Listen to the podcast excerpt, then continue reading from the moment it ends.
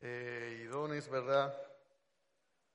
Ejercitarlo para gloria de Dios, edificación de su pueblo y, ¿por qué no, la salvación de los pecadores, si hay alguno en esta mañana que nos acompaña y todavía no ha conocido a Cristo. Una vez más, eh, agradezco esta preciosa oportunidad y esperamos que su gracia nos ayude para poder exponer su palabra de manera sencilla, de manera clara, eh, con unción fresca del Espíritu Santo, pidiendo su participación en todo, ya que para estas cosas nadie es suficiente y aunque eso podía ser un cliché de los predicadores, pero es una bendita verdad, es una bendita verdad. Eh, vamos a invocar el nombre del Señor antes de exponer su palabra. Padre, nos acercamos al trono de la gracia. Nuestro corazón está lleno de reverencia, una plena certidumbre de fe nos es necesaria,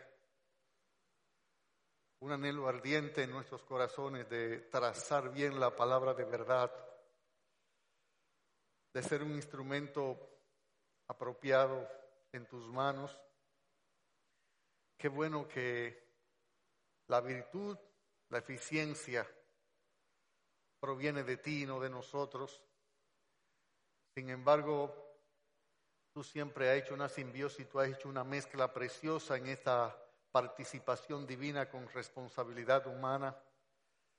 Y es por esto que con toda humildad y sencillez de corazón, este rebaño que estamos aquí reunidos, pedimos, imploramos, suplicamos, oramos.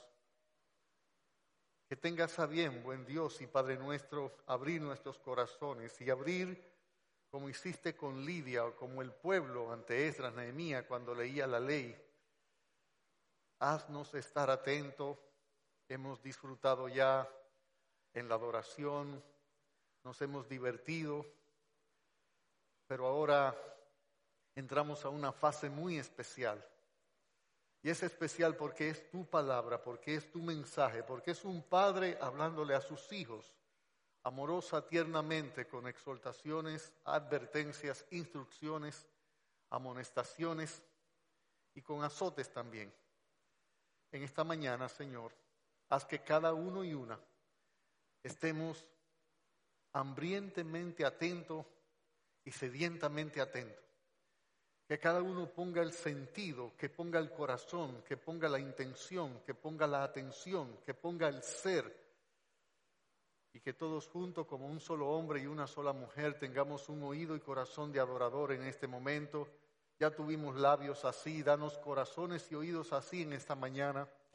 Y permite que la fe pueda ser ejercida en cada palabra predicada. Oro que persuadas que convenzas, que advierta, que amoneste, que guíe, que ilumine, que enseñe, que instruya, que exhorte, que anime, que humille, que levante, que quebrante y que sane. Todas las cosas que un buen padre, un perfecto padre como tú hace con sus hijos de manera tierna y amorosa. Cumple tu propósito en Iglesia de Convertidos a Cristo en esta mañana. Para tu gloria y nuestro bien oramos en el nombre de Cristo Jesús. Bien, anoche, si ustedes recuerdan un poquito, estuvimos hablando de esa gran salvación que el Señor nos ha dado y cómo dentro de ese combo o paquete o ese todo incluido, el Señor dentro de la salvación incluyó colocarnos filialmente en su familia.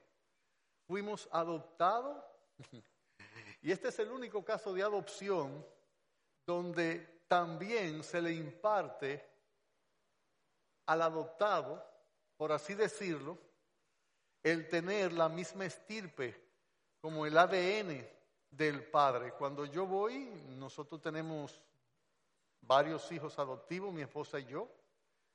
Eso además de todos los jóvenes que tenemos en el hogar, en el orfanato. Y nosotros no, ellos no tienen nada de nuestra genética. Sin embargo, cuando Dios nos adopta, nos imparte su naturaleza y su vida. Este es un caso de adopción donde hay una impartición de la naturaleza propia del adoptador o del adoptante, no sé cómo se dirá correctamente. Este es un caso donde el Señor, según Juan 1.13, fuimos engendrados de Él. Naturalmente, cuando se hace adopción, no se engendra, no se concibe, sino que se hace un proceso legal que reviste al niño o a la niña de los derechos de paternidad de, ese, de esos padres que lo adoptan. Pero aquí, a más de darnos un derecho, a más de darnos la potestad de la adopción, nos dio la potestad de ser hechos hijos de Dios en el sentido de nacer de Él, de ser engendrado por Él. Y esto es una maravilla. Y esa adopción nos coloca en una relación sin, igual, singular, sin par, extraordinaria y maravillosa con Dios.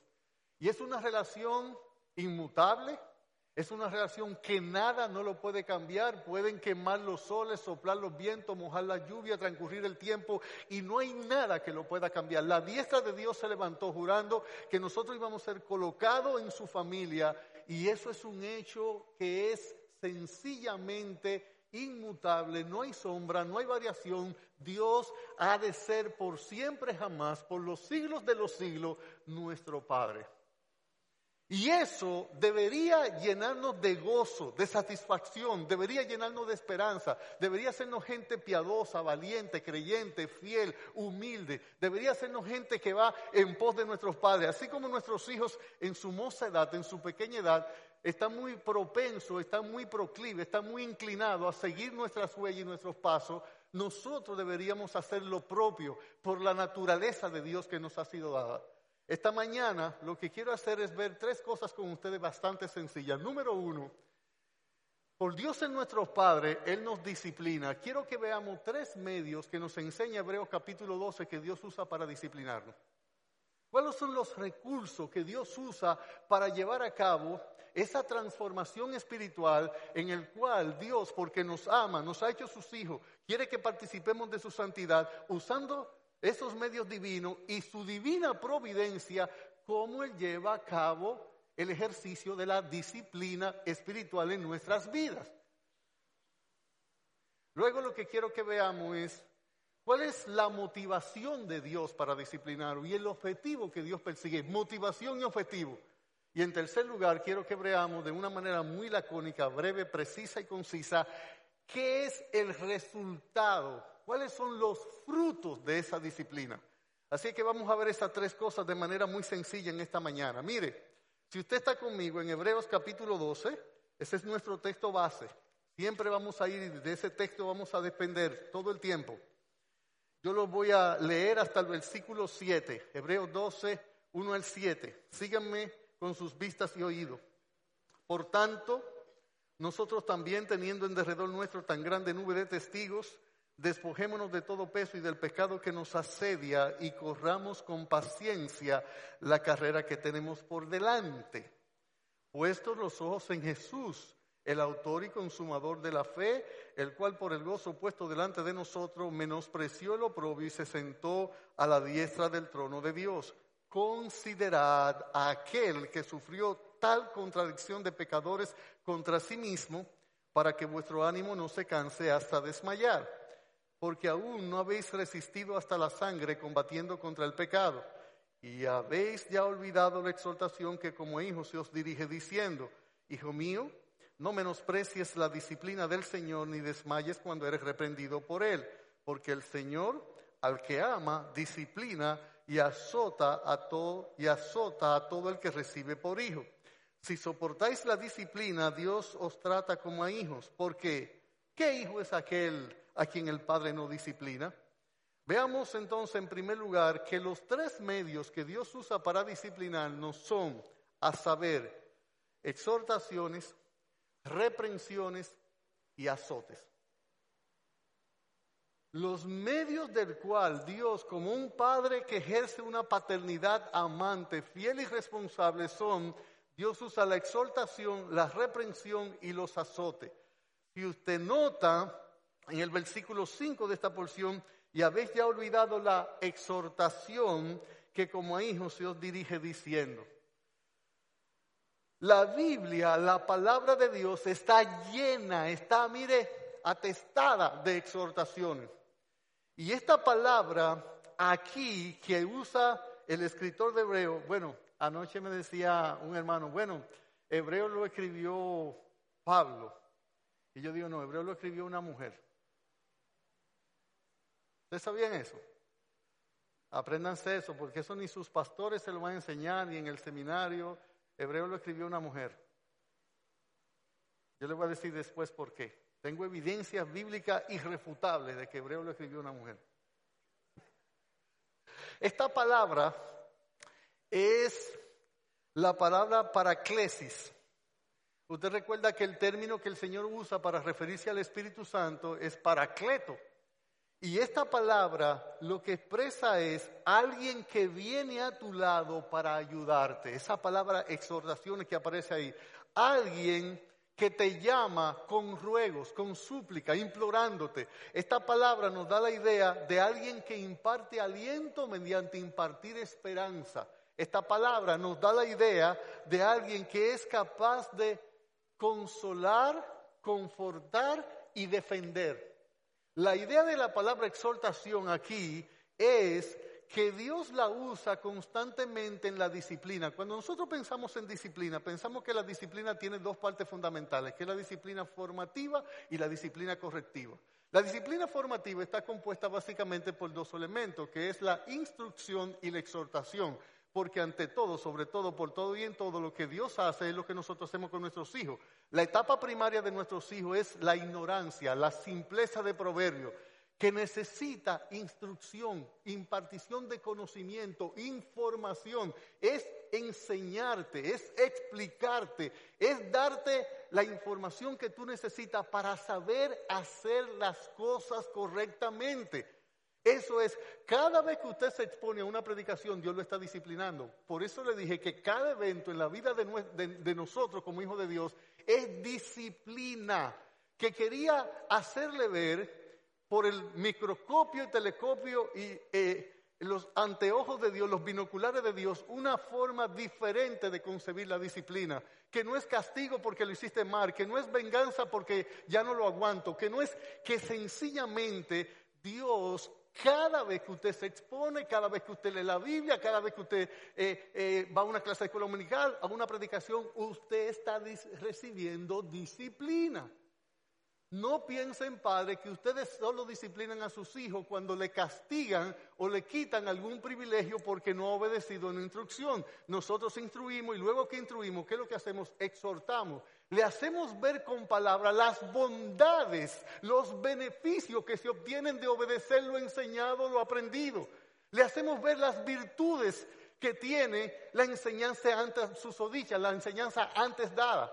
Y es lo que hace Dios constantemente en las escrituras. Nosotros tenemos exhortaciones, reprensiones, amonestaciones. De hecho, hay tres frases que aparecen en el libro de Hebreo y mucho en la Biblia que son las que indican las exhortaciones, reprensiones y amonestaciones, que son la palabra así que, por tanto, y la palabra por lo cual. Y en Hebreo 12 aparecen las tres. ¿Cómo comienza Hebreo 12.1? Por tanto, Usted lo puede ver ahí conmigo. ¿Cómo dice Hebreos capítulo 12, versículo 12? Por lo cual, ¿cómo dice Hebreos capítulo 12? Mire conmigo el versículo 28. Así que, estas tres expresiones usted las va a encontrar muchísimas veces, más de 30 veces, porque cada vez que se daba una instrucción, venía una exhortación, cada vez que se daba una instrucción, venía una advertencia, cada vez que se daba una instrucción, venía una, una amonestación, una reprensión. El así que el por tanto es para Dios usar múltiples, de múltiples maneras, las exhortaciones, que es motivarnos, arengarnos, desafiarnos, estimularnos, empujarnos a obedecer lo enseñado. Hermanos, no menospreciemos la disciplina, no desmayemos cuando somos reprendidos por Él. Nosotros vamos a ser constantemente exhortados en la Biblia a obedecer. De hecho, por ejemplo, si usted ve conmigo textos como Hebreos 13:3, ¿qué usted encuentra? En Hebreos capítulo 3:13, Hebreos 3:13, nótelo. Dice 3:13 de la siguiente manera, antes, exhortados los unos a los otros cada día, entre tanto que se dice hoy, para que ninguno de nosotros se endurezca por el engaño del pecado. La exhortación es parte continua y constante de lo que Dios hace para disciplinarnos. La Biblia está llena, este libro de Hebreo está lleno. Recuerde, por ejemplo, sígame en su Biblia rápidamente. Hebreo 2.1 dice, por tanto, y nos manda a atender. Hebreo 3.1 ¿qué nos dice? Por tanto, Hebreos 3:11, ¿qué nos dice? Nótelo. Por tanto, Hebreos 3:12, ¿qué nos dice? Antes, exhortado. Hebreos 3:13, ¿qué nos dice? Por ejemplo, antes, Hebreos 4:3, ¿qué nos dice? Por lo que, pero lo que hemos creído, entramos en el reposo, por lo cual, de manera que dijo, por tanto, Hebreos 4.9, ¿qué dice? Por tanto, Hebreos 4.14, ¿qué dice? Por tanto, ¿por qué? Porque estos creyentes judíos que estaban siendo perseguidos y padeciendo y se querían ocultar en el, en el judaísmo o querían retroceder, necesitaban ser exhortados para ser disciplinados. Hermano, la Biblia constantemente está llena de exhortaciones, de estímulo, de enseñarnos el camino a seguir, de animarnos a seguirlo, de retarnos a seguirlo, de desafiarnos a seguirlo, de estimularnos a seguirlo, de empujarnos a seguirlo constantemente. La disciplina de Dios es formativa y tiene que ver con instrucción y tiene que ver con exhortación. El Señor va a estar toda, en toda su palabra constantemente haciéndonos ver esto. Por ejemplo, una de las cosas que advierte aquí una de las advertencias muy frecuentes es que no endurezcamos nuestros corazones. Y el escritor de Hebreos cita el Salmo 95, dice, por tanto, si oyereis hoy su voz. La dureza de corazón es un estado de insensibilidad espiritual en el cual el creyente oye la verdad, conoce la verdad, entiende la verdad, cree la verdad, pero no tiene disposición a obedecerla. Y es un estado progresivo en el cual nosotros vamos perdiendo tres facultades fundamentales para obedecer, que es la capacidad de oír, la capacidad de ver y un corazón que, responda. ¿Usted recuerda a Deuteronomio capítulo 29, versículo 3 y 4? Venga conmigo a este pasaje, por favor. Deuteronomio. Mire esto. Esto es sumamente, debería llenarnos de temor de pavor reverente esto que dice el Señor cuando Él está haciendo una recopilación de la ley, un resumen de la ley.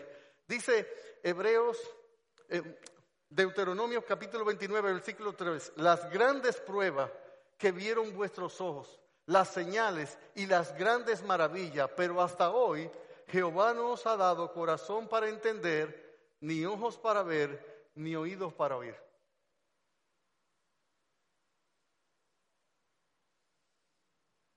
El mundo espiritual no es perceptible por estos sentidos. Nosotros tenemos el Espíritu Santo y habiendo nacido de nuevo podemos discernir las cosas espirituales. Pero muchas veces nosotros llegamos a un estado, a una condición de tal dureza de corazón que no percibimos la voluntad de Dios, la voz de Dios, la exhortación de Dios, las instrucciones de Dios.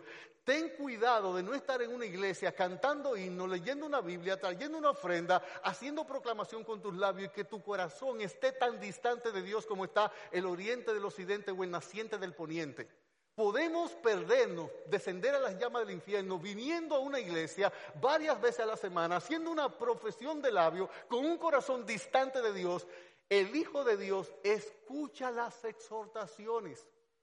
La Biblia está llena de instrucción y es la forma primaria en que nosotros debemos recibir la disciplina divina. El instrumento más poderoso que un padre tiene para educar, disciplinar, instruir a sus hijos debe ser su voz. Nosotros tomamos decisiones ante la rebeldía de la voz, pero debería ser suficiente nuestras palabras. De hecho, el único ser de la creación que no obedece a Dios tan solo a la voz, ¿sabe quién es? El hombre. Toda la creación, cuando Dios dijo, existía o seguía el, el cauce, la línea que Dios trazaba. No nos acostumbremos a desoír las exhortaciones, las instrucciones. Ven cada vez a tu culto con un corazón dispuesto a oír la voz de Dios. Cuando perdemos ese tipo de corazón, perdemos el elemento fundamental de la disciplina. Dios, a través de su palabra, nos va a dar aliento, nos va a dar luz, nos va a dar guía, nos va a dar instrucciones, nos va a traer consolación. Necesitamos ser obedientes a la exhortación. Y Dios cada vez que de manera personal o de manera grupal nos exponemos a su palabra, estamos siendo formados para ser transformados, para ser corregidos, para darnos luz, para darnos guía, instrucción, para darnos, impartirnos sabiduría. Cada vez que vienes a un culto, no vengas a él y salga de él como si tú estuvieras en un cine viendo una película. Un culto no es un show.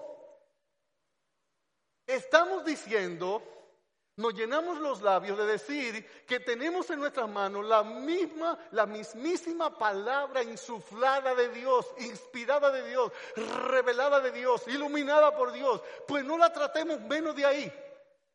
Escucha, escucha, atiende. El libro de Proverbios nos manda mucho a oír, a oír pero no se está refiriendo a oír como que el sentido físico del oído pueda percibir el sonido de las palabras. La distancia más grande en el universo es del corazón a la razón. De ahí a aquí. Y hay demasiadas verdades que se pierden en ese tramo, en esa distancia. Demasiadas verdades, porque el pueblo de Dios perdió el oído, perdió ese corazón que venía con reverencia, que venía con atención, que venía con hambre, que venía con sed, que venía con ganas, con un corazón aparejado, preparado, listo, dispuesto para recibir la palabra. Un buen corazón, un buen terreno donde la semilla cae. La semilla florece y la semilla eh, fructifica. Debemos entender que Dios se vale de las exhortaciones como un medio para disciplinarnos, por tanto, se hace necesario, se hace imprescindible que nosotros tengamos una actitud realmente correcta cuando estamos frente a la Biblia. Sí, podemos jugar, podemos cantar, nos podemos divertir, Dios se alegra de eso, Dios está de acuerdo con eso, pero, pero, pero, pero, pero, cuando vamos a la palabra, cuando estamos en la palabra, necesitamos atender cuando Dios habla. Y la atención es más que la fijación de su mirada en la persona que habla.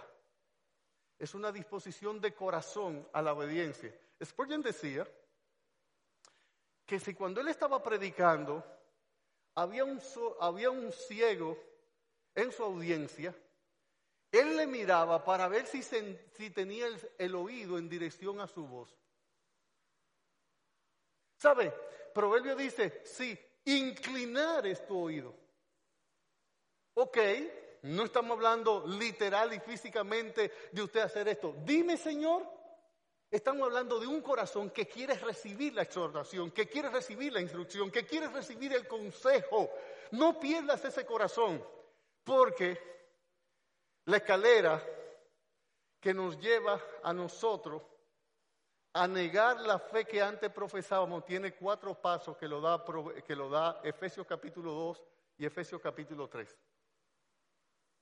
Por causa del tiempo yo no puedo llegar ahí, pero también la Biblia no solo se vale de, de exhortaciones, de palabras llenas de aliento, de motivación, de consejo, de esperanza, de ánimo, de insuflar ánimo, también de reprensiones.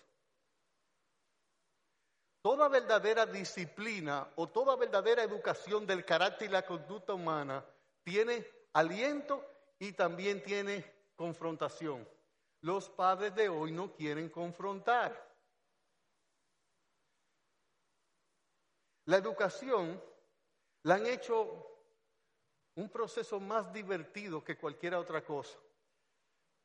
Se ha podido comprobar que la naturaleza humana cuando está motivada es más capaz de percibir, de atender, de aprovechar las cosas.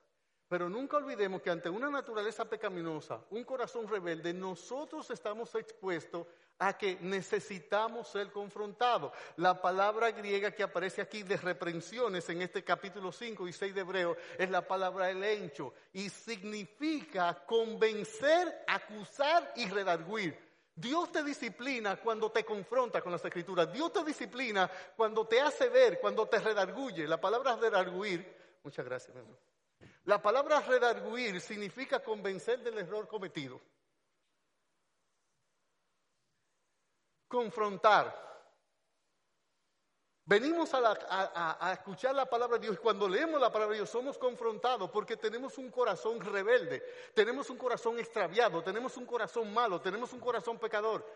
Y la Biblia está llena de esto hecho. De hecho, los así que de hebreo, casi siempre que lo introduce es para hablar de una confrontación fuerte. Esta palabra significa sacar a la luz un error, una falta que se está cometiendo. Esta palabra significa enfrentar, decir de frente a alguien el hierro, la desobediencia, la, desobediencia, la rebeldía. Esta palabra significa poner algo en evidencia, en manifiesta, sacarlo a la luz, hacerle un exégesis que está abajo y ponerlo a la luz para que sea evidente a todo.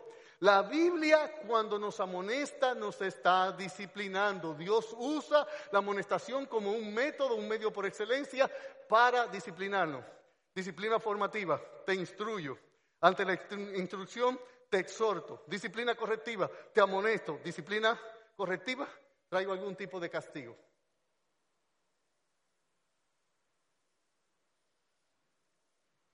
Este libro de Hebreo está lleno de confrontaciones. Hebreos 2.3. Hebreos capítulo 2, versículo 3. Texto que citábamos anoche. ¿Qué nos dice Hebreos 2.3? ¿Cómo escaparemos nosotros si descuidamos una salvación tan grande? Nos está advirtiendo seriamente del peligro de descuidar la salvación de las implicaciones, derivaciones y complicaciones que vendrían como consecuencia de descuidar la salvación. Nos está advirtiendo. Pero si usted ve Hebreo capítulo 3, versículo 7, Hebreo 3, 7, está lleno de los así que que revelan amonestaciones o confrontaciones, dándonos a entender lo, errado de nuestro camino. Por lo cual, como dice el, Espíritu Santo, si oyereis hoy su voz, no endurezcáis vuestros corazones. ¿Qué nos dice Hebreos capítulo 10, versículo 26? Hebreos 10, 26, 29. Tiene muchas confrontaciones el libro, dice 10, 26, porque si pecáramos voluntariamente después de haber recibido el conocimiento de la verdad, ya no queda más sacrificio por el pecado, sino una horrenda expectación de juicio y del bor de fuego que ha de devorar a los adversarios. El que viola la ley de Moisés por el testimonio de dos o tres testigos muera irremisiblemente, muera irremisiblemente. ¿Cuánto mayor castigo pensáis que merecerá el que pisoteare al Hijo de Dios y tuviere por inmunda la sangre del pacto en la cual fue, fue santificado e hiciere afrenta al Espíritu de gracia? ¿Y qué sigue diciendo el texto? Por ejemplo, más adelante nos dice que nuestro Dios horrenda cosa, no lo voy a buscar por causa del tiempo, es caer en manos de Dios vivo. Y el capítulo 12, en su último versículo, ¿qué nos dice? 12.29, porque nuestro Dios es fuego consumidor. Padre, confronten a sus hijos. Confróntenlo. Párense delante de ellos y estórbenlo cuando fuera necesario. Cuando fuera necesario, ámelo, apóyelo, respáldelo, guíalo, consuélelo, anímelo, rételo, acompáñenlo, motívenlo. Pero cuando sea necesario, confróntenlo. Dios usa frecuente y constantemente las reprensiones, las exhortaciones, las amonestaciones, las reprimendas para disciplinarnos. Cada vez que tú escuchas la Biblia, estás siendo disciplinado. Cada vez que recibes una amonestación de la Biblia, estás siendo disciplinado. Por eso nosotros tenemos tanto mirad en el libro de Hebreo. 3.12, mirad. 12.15, mirad. 12.25, mirad. Otro medio que Dios usa para disciplinarnos son los azotes. Véalo en Hebreo. ¿Qué dice Hebreos? Capítulo 5. Y dice el versículo 6, porque el Señor al que ama disciplina y azota a todo el que recibe por hijo. Esta palabra aquí, azotar, era, hace alusión al azote que tenían eh, mayormente los romanos, los soldados romanos, de tres cuerdas, que le daban en los dos hombros hasta trece azotes. Y esta palabra lo que quiere indicar es que Dios va a ejercer una disciplina usando una vara. Y cuando Dios usa la palabra azotar, está refiriéndose a eventos en nuestra vida que la divina providencia, guiada por su magna sabiduría, su inconmensurable amor, traerá en nuestras vidas para traernos sufrimiento. Dios no usa la correa para que no se le caigan los pantalones. La usa para azotar. Usted escuchó lo que dije, lo voy a repetir. Dios no usa la correa para que no se le caigan los pantalones. Los, pantalones de Dios están bien ajustados, están bien ceñidos. Dios usa la correa para corregir, disciplinar e instruir y transformar a sus hijos. Y los azotes que Dios usa pueden ser desde un gran pez que te trague, desde un gran viento, desde un gusano que te dañe la calabacera, puede ser desde un hijo que se vuelve un costado, una, una espina en tu costado, puede ser desde una salud requebrajada, desde una economía deprimida, desde cualquier cosa. Dios va a azotarnos cuando nosotros lo necesitemos, porque no en vano aflige a los hijos de los hombres, Él se duele del castigo. Dios cuando usa estos elementos en su soberanía y divina providencia, Él los usa de una manera sabia, amante, compasiva, misericordiosa. Por eso David podía decir, tu vara y tu callado me infundirán aliento. Bueno, Hebreo 12:11 dice que es verdad que ninguna disciplina parece al presente ser causa de gozo, sino de tristeza, pero después da fruto apacible de justicia. Dios tiene muchos tipos y marcas de azote. Y lo va a hacer con tu vehículo cuando lo necesite, lo va a hacer hasta con el perro de tu casa, con tu vecino, con tu hijo, con tu esposa, con tu madre, con tu hermano, con tu pastor, lo va a hacer con tu profesor, lo va a hacer con tu jefe, con tu subalterno. Dios va a usar sus azotes de mil maneras diferentes. Siempre, siempre, siempre, siempre movido por su amor, nunca, nunca, nunca movido por el odio, la decepción. Pero los va a usar. En los dos últimos años de nuestra vida familiar, nosotros nos hemos visto envueltos, mi esposa y yo, nuestra familia, en seis eventos muy fuertes. Dos de ellos involucran muerte. En otro, la salud de mi esposa. Mi esposa está diagnosticada con cáncer. Usted sabe que acaban de operarla ahora mismo. No hay un elemento fundamental de la vida que la buena vara de Dios no esté tocando nuestra espalda con ello en este momento. No hay un elemento esencial, desde la pérdida de seres muy queridos hasta pérdida de salud en niveles muy altos, hasta tener que ir a tribunales y por lo menos ante fiscales.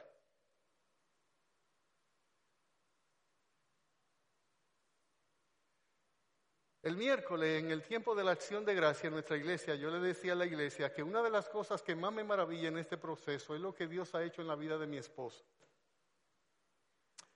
Cuando llegó el resultado de Estados Unidos que confirmaba su cáncer, ella lo leyó y cuando fuimos ante la doctora, la doctora lo toma, lo abre y con una actitud, vamos a decir, noble, ella comienza a decirle a mi esposa, mire, este resultado dice que hay aquí algunas cosas que hay que prestarle mucha atención, porque son de mucho cuidado, dice la doctora. Y entonces mi esposa le dice muy calmadamente a la doctora, mire, ese resultado dice que yo tengo cáncer, yo lo leí. Yo no estoy ni preocupada ni perturbada con este. este. Este cuerpo que usted está viendo aquí es el templo del Espíritu Santo. El Señor puede hacer con él lo que bien le parezca. Ahora, dígame usted, ¿qué vamos a hacer según dice la ciencia? Y usted tranquila porque yo estoy tranquila. Yo sé en mano de quién estoy. En estos tres años del cáncer de mi esposa, nosotros hemos tenido que gastar más de cuatro millones de pesos. En estos tres años, yo nunca, nunca, nunca he visto a mi esposa deprimida. Nunca la he visto triste siquiera. Eso es cuando nosotros estamos conteste de quién es el Padre que tenemos y más que una simple afirmación, es una gran convicción. Eso cambia la actitud frente a la vida. Eso me hace mirar de frente y eso me hace, como dice Hebreos 12:15, mirad bien, levanten la mirada, está más allá el propósito, el amor que te guía, la bondad que te sostiene, la misericordia que te sustenta, va más allá de cualquier evento, por grande o duro que parezca. Si nosotros no entendemos que aun cuando Dios permite situaciones de grande conflicto y de grande dolor, te pueden azotar, como dice Hechos capítulo 5, versículo 40 al 42, que los discípulos salieron de la presencia del concilio gozoso de haber sido tomados por digno de padecer afrenta por causa del nombre. No he visto a nadie que le peguen al látigo y se ría a menos que ese corazón esté plenamente convencido que un buen padre, con un buen propósito, con un gran amor, está guiando, sosteniendo cada elemento de los eventos que ocurren en nuestra vida, con propósitos que se justapone, que van muy por encima de lo que yo como humano puedo querer, puedo conseguir o puedo lograr. Un medio que Dios usa para traer disciplina, para forjar el carácter, para forjar el carácter, porque el carácter humano es como el hierro. No es, un material muy dúctil, no es fácil de moldear. ¿Qué es lo que hace el herrero a diferencia del alfarero? El herrero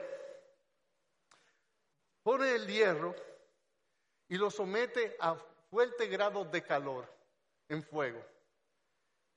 Cuando él cree que el fuego ya ha podido penetrar o ablandar un poco el hierro, él no toma el hierro con la mano, por lo regular el hierro se toma con una pinza. Y no lo pone sobre una mesa de madera, lo pone sobre un yunque. ¿Y qué es un yunque? Un hierro macizo, fuerte. Y el herrero no toma una pinza ni sus manos. ¿Qué toma él? Una mandaria. Yo estoy hablando de, del herrero rudimentario, ¿verdad?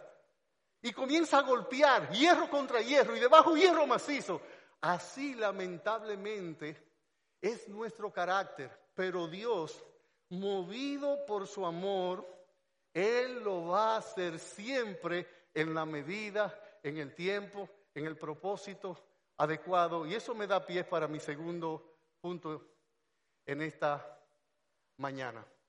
Ya vimos los medios de la disciplina que son exhortación, reprensión, azote. Veamos ahora el motivo de Dios, ¿qué mueve a Dios para disciplinarnos? Bueno, lo que mueve a Dios para disciplinarnos es el hecho de que somos sus hijos y Él nos ama.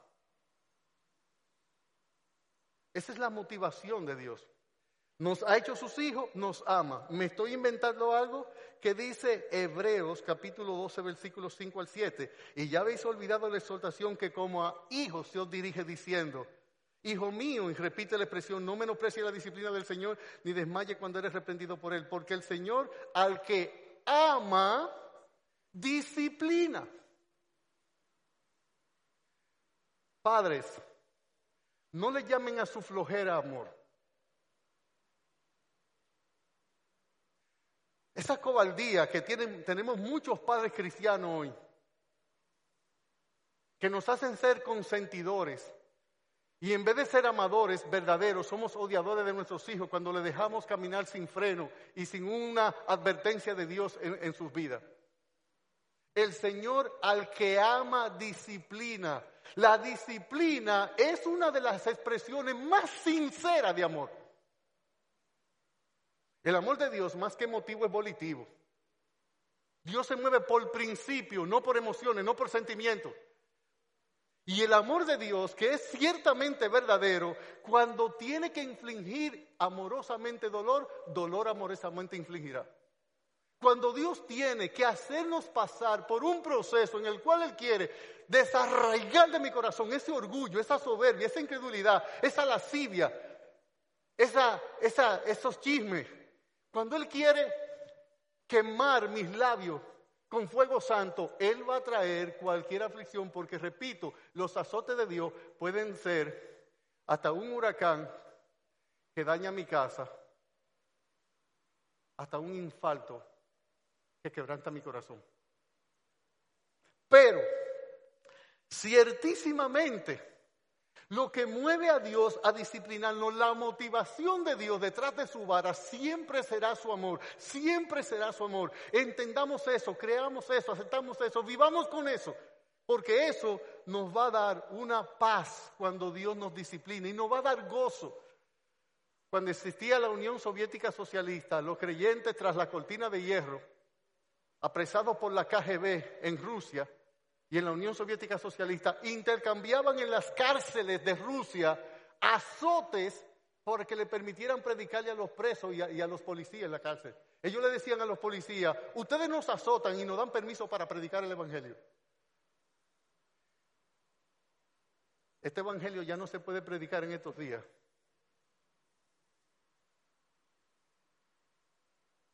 Ya no se puede predicar en nuestros días. Déjeme darles cinco cualidades que la Biblia dice del amor de Dios por nosotros, para que entendamos que cuando Él nos disciplina, realmente está siendo movido por su amor. Por ejemplo, Osea 14:4 dice que Él nos iba a amar y nos iba a amar de pura gracia. ¿Tú amas a tu esposo o a tu esposa? Oh, sí, sí, yo me casé por amor. Si a tu esposo o a tu esposa le ocurriera un accidente que lo disfigurara físicamente, tu amor por él seguiría igual. Si tu esposo o tu esposa te es infiel, ¿tú lo amarías igual? Bueno, le dijo la mula al freno.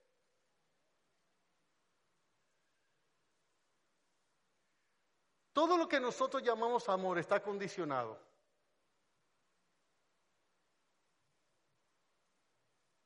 El amor nuestro está basado, y eso es propio de humano, no es necesariamente malo, en cualidades que posee el objeto o la persona que amamos. Sus atractivos estimulan nuestro afecto. Del único que dice la Biblia que le veremos sin atractivo para que le deseemos es de Jesús. Eso es un contrasentido. Pero la mayoría de nosotros realmente, si nos pegan el amorómetro por una persona, veremos que ese amor está muy condicionado a una serie de circunstancias y que si esas circunstancias desaparecen, nuestro amor se va extinguiendo y se va evaporando. El Señor no nos ama a nosotros porque tenga cosas afines con nosotros, porque tenga intereses comunes con nosotros. Eso no es verdad. El amor de Él, como dice Efesios capítulo 1, es de su voluntad, porque a Él le place, porque a Él le plugo, porque Él es amor. Ese es el amor con que Dios te ama a ti, que no está condicionado a ninguna de las circunstancias, ni siquiera a tu amor recíproco por Él. Juan dice, nosotros le amamos a Él porque Él nos amó. Dios no nos ama por consecuencia de o a causa de. Él nos ama por Él, para Él y de Él, sencillamente. Cuando entiendas su amor, eso te hará entender su disciplina.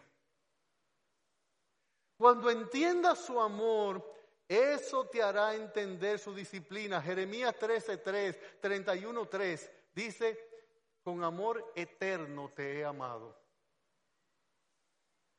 Mire Juan 13 conmigo. Este versículo me causa mucha admiración por Cristo y por quien Él es. Dice Juan 13, 1 y 2. Antes de la fiesta de la Pascua, sabiendo Jesús que su hora había llegado para que pasase de este mundo al Padre, como había amado a los suyos que estaban con Él en el mundo, los amó hasta el fin.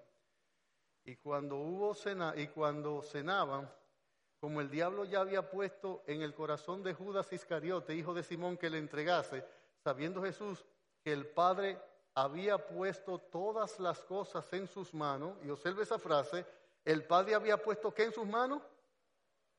Y que había salido de Dios y a Dios iba, se levantó de la cena y se quitó su manto y tomando una toalla se la ciñó. Y luego toma un lebrillo. Mire esto. ¿Cuántas cosas el Padre había puesto en sus manos?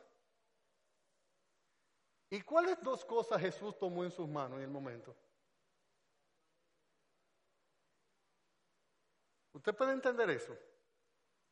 Como un hombre cuyas manos son toda poderosas, tiene todo poder, no hay límite para él. Agarra con una mano toda poderosa que podía detener el paso del tiempo, podía cambiarlo todo. Y toma una ponchera, un lebrillo y una toalla y comienza a lavarle los pies a alguien que lo va a traicionar poco después, a alguien que lo va a, a maldecir y a negar poco después, y a otros que van a salir huyendo dándole las espaldas. ¿Usted sabe cómo se llama eso? Amor incondicional. Una mano todopoderosa que pueden detener el sol, cogen una toalla para lavarle los pies a Judas, su traidor, que lo iba a vender como un ser miserable por 30 piezas de plata. A Pedro que iba a decir, maldición, no conozco al hombre. Como había amado a los suyos, los amó hasta dónde? hasta el fin.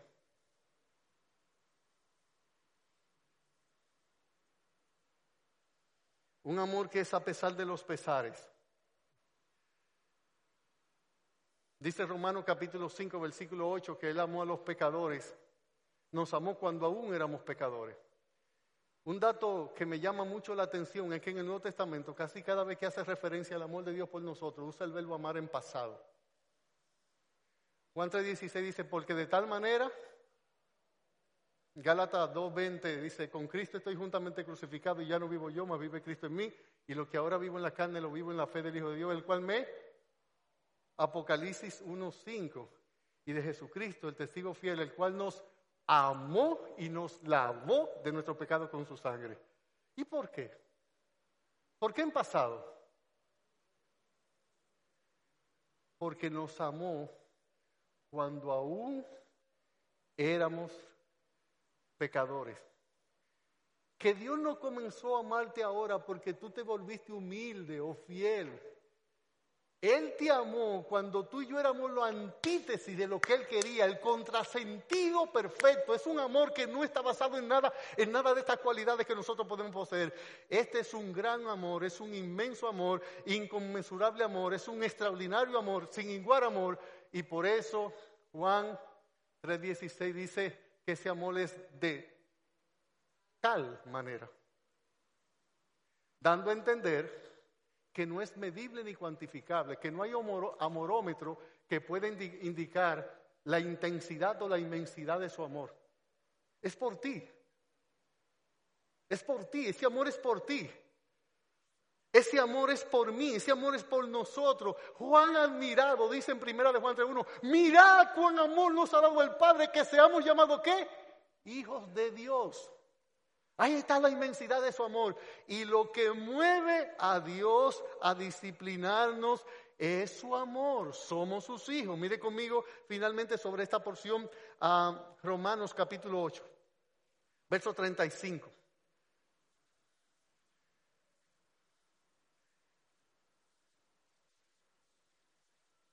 Dice Romanos capítulo 8, verso 35.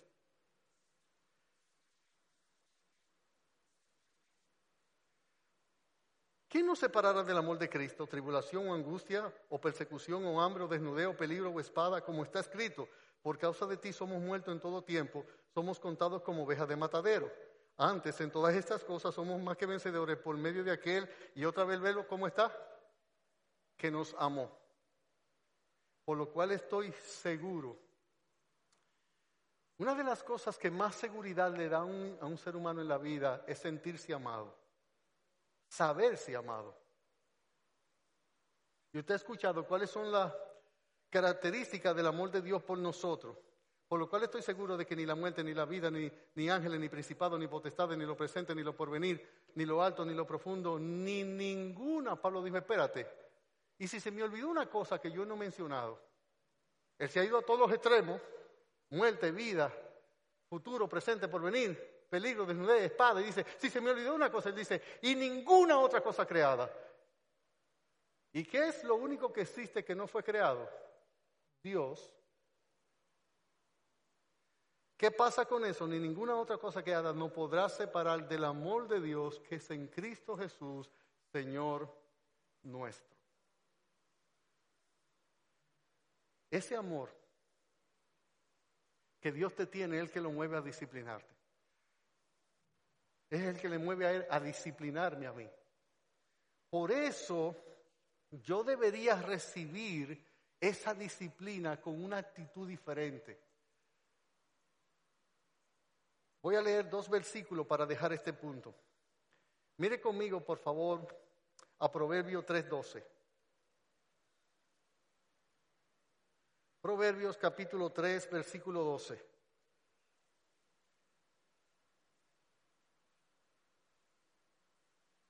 Dice,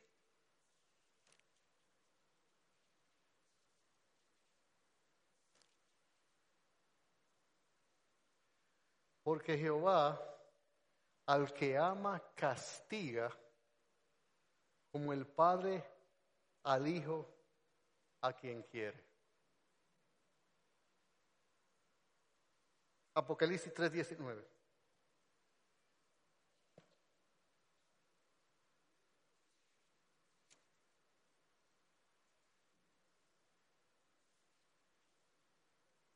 Dice,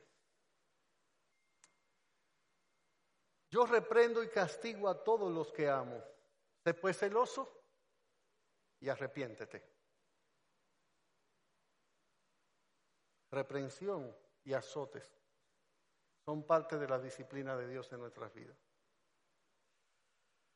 Así que mis hermanos, pasemos al último asunto en cuestión en esta mañana y veamos ahora cuál es el fruto y el propósito de la disciplina. Venga conmigo Hebreos 12, 11, por favor. 10 y 11 de Hebreos 12. Refiriéndose a nuestros padres terrenales, el escritor de Hebreo dice, y, y, aquellos ciertamente por pocos días nos disciplinaban como a ellos les parecía, pero este, o sea Dios, para lo que, para lo que nos es provechoso, y aquí el para indica propósito, para que participemos de su santidad. La motivación de Dios es el amor. El propósito de Dios en la disciplina es que seamos santos como Él es santo. Lo más noble de la disciplina no es que tú salgas de un problema que tu carácter pecaminoso te ha llevado a él. Eso es bueno y es loable y valorable y estimable, considerable. Debe ser a nuestros ojos. ¿Sabe qué es lo grandioso de la disciplina de Dios, movido por su amor? Que Él nos está haciendo como Él es es para que seamos copartícipes, participemos juntamente con Él, que estemos en una común unión con Él en su santidad. Lo más bueno que Dios nos ha dado como Padre que nos ama no es el cielo, ni es tampoco librarnos del infierno, ni es tampoco poner pan sobre nuestras mesas, ni es protección, ni provisión, ni guía. Todo eso es maravilloso. ¿Saber qué es lo más bueno de la salvación y de la paternidad de Dios? Que Dios nos ha hecho semejante a Él. No es cuantificable las bondades de la salvación, es algo demasiado maravilloso. De hecho, quiero afirmar y reafirmar y confirmar y sostener y mantener y llover sobre mojado. Hermano, no hay salvación sin santificación. No hay tal cosa como que Dios te salvó y tú sigues siendo igual porque tú eres así. Entonces tú te pareces a tu padre. Tú eres como tu padre. Tiene la genética de tu padre. Y el ADN de los hijos de Dios, ¿sabe cuál es? Santidad y paz. Lo dice ahí en Hebreo 12, 14. Nosotros no vamos a entrar, esto tiene mucho material que yo no puedo entrar a él por causa del tiempo.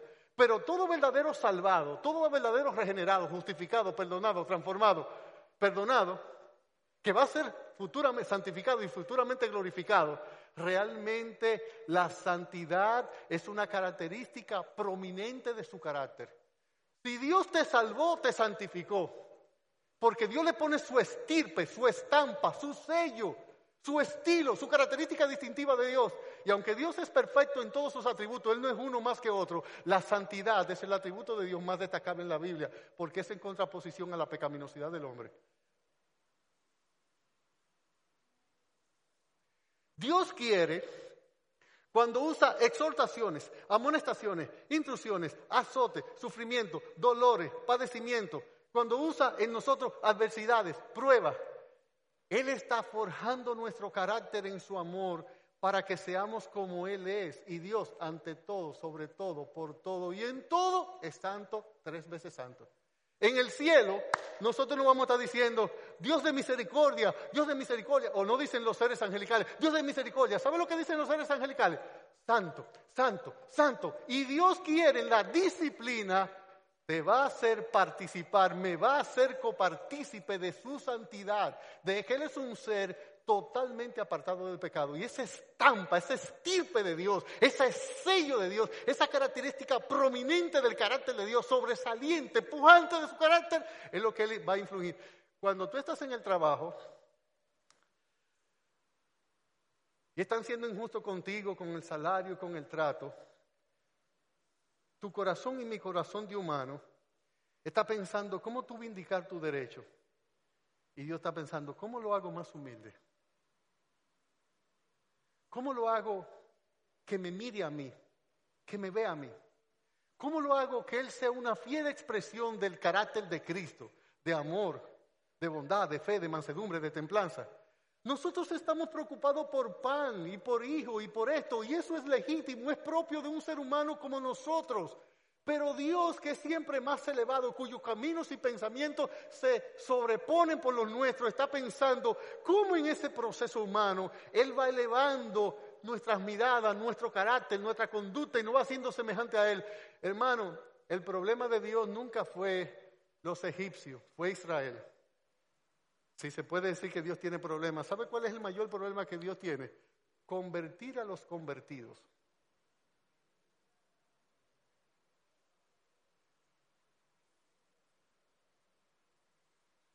Que los creyentes dejemos de ser ateos. Sí, esos son paradojas. Son aparentes contradicciones. No es problema para Dios que te den un aumento en el trabajo. Él sostiene las aves en el mar y los peces, las aves en, el mar, las aves en los cielos y los peces en el mar. ¿Tú crees que para un Dios que da de comer a todo este vasto universo tiene problema con hacer que a ti te den un aumento en el trabajo? ¿Cómo tú puedes tener una mente tan chiquita? De hecho, la palabra griega menospreciar significa pensar en pequeño o mirar poco o tener como una mirada miope, una mirada que no puede ver mucho más allá. Eso es lo que significa la palabra que nosotros menospreciamos. Dios está labrando, preparando, transformando, capacitando nuestras vidas para lo eterno, para lo que no se acaba, para lo que no tiene fin, para lo que es perdurable, para lo que tiene gloria sempiterna, para lo que no se corrompe, no se termina, no se daña, para aquellos que tienen propósitos eternos. Pero tú tienes que pensar como tu padre, yo tengo que pensar como mi padre, y todo lo de Dios trasciende a este pequeño globo terráqueo, va más allá. Desde que Dios cumplió su propósito en Job, en José, en cualquiera de ellos quitó la aflicción. Porque la aflicción en la disciplina de Dios no son un fin, son un medio. Y cuando el propósito se logra, Dios retrotrae su mano y se hace más clara visible su propósito y su bondad. El fruto de la disciplina es paz y santidad.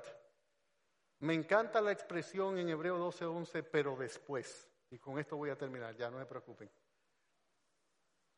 Pero después, Hebreo 12:11.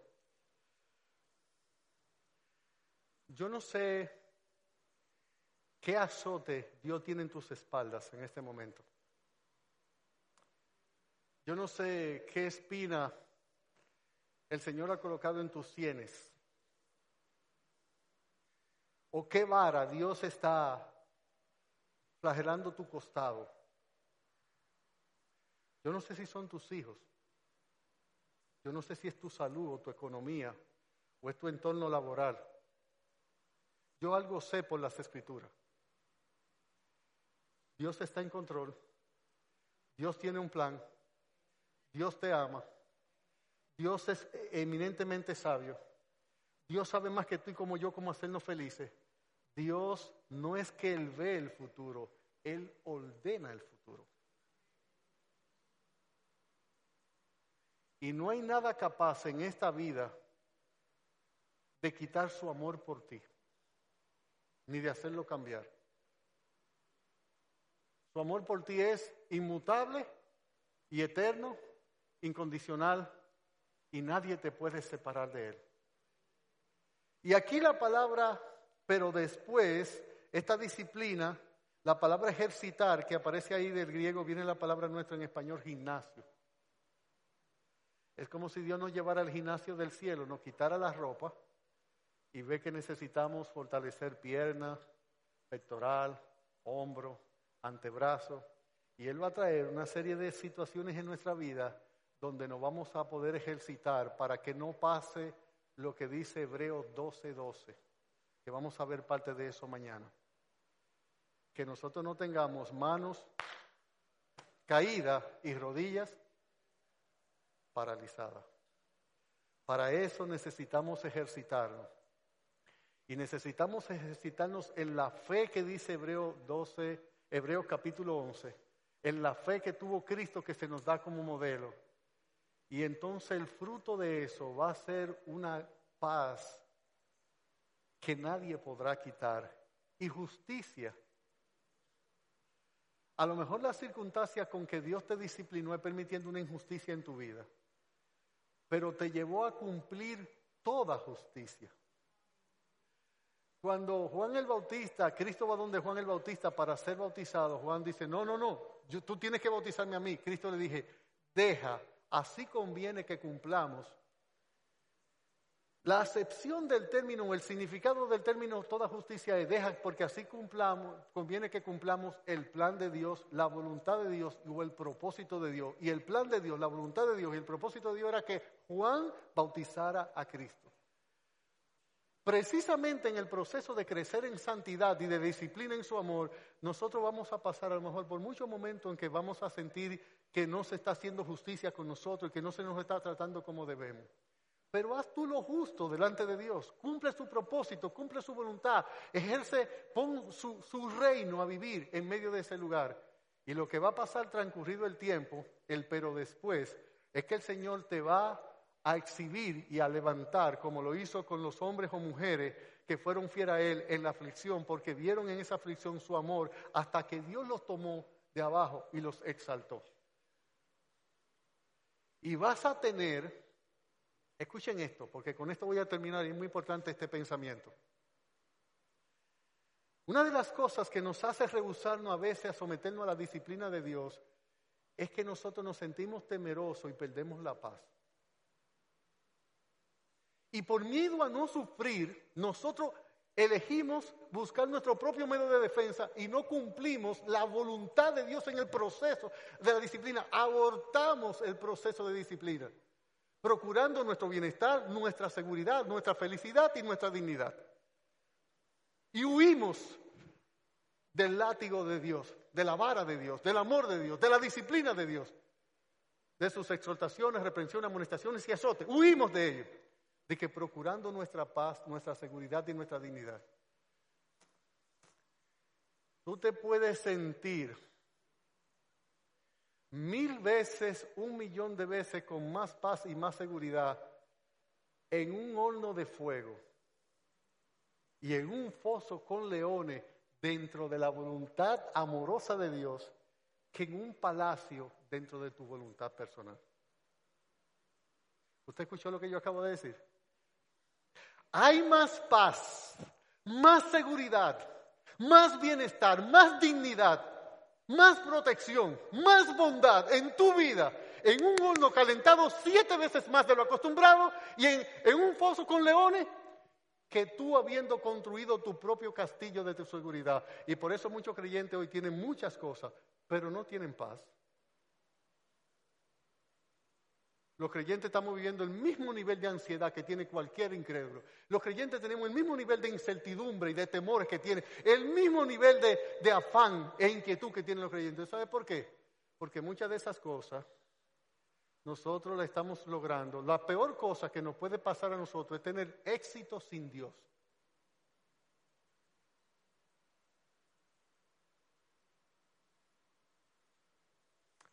En el seno de mi alma una dulce quietud se difunde embargando mi ser.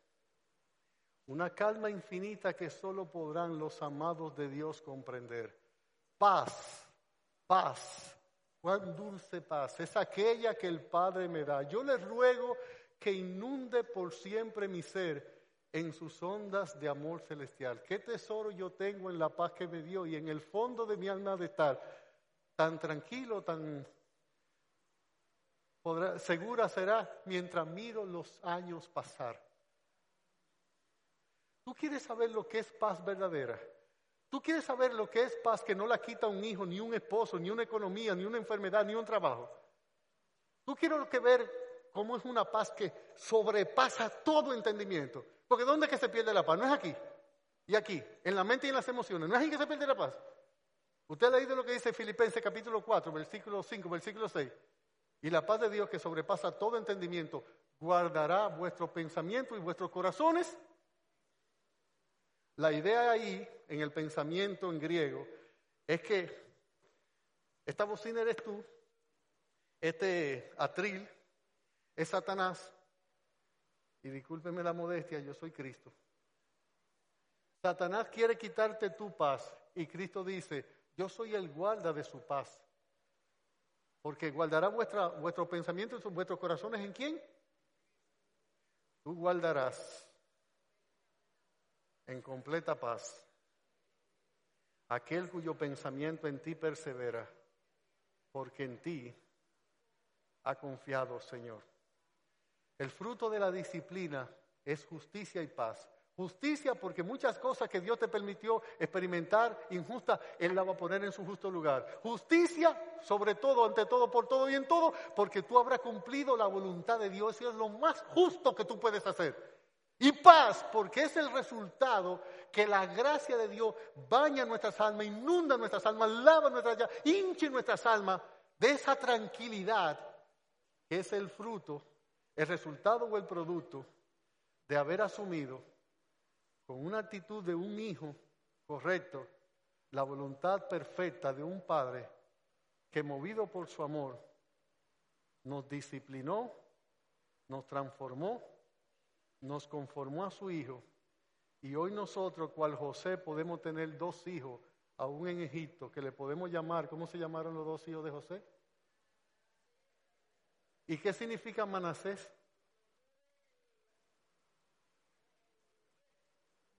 Manasés, Dios me hizo olvidar.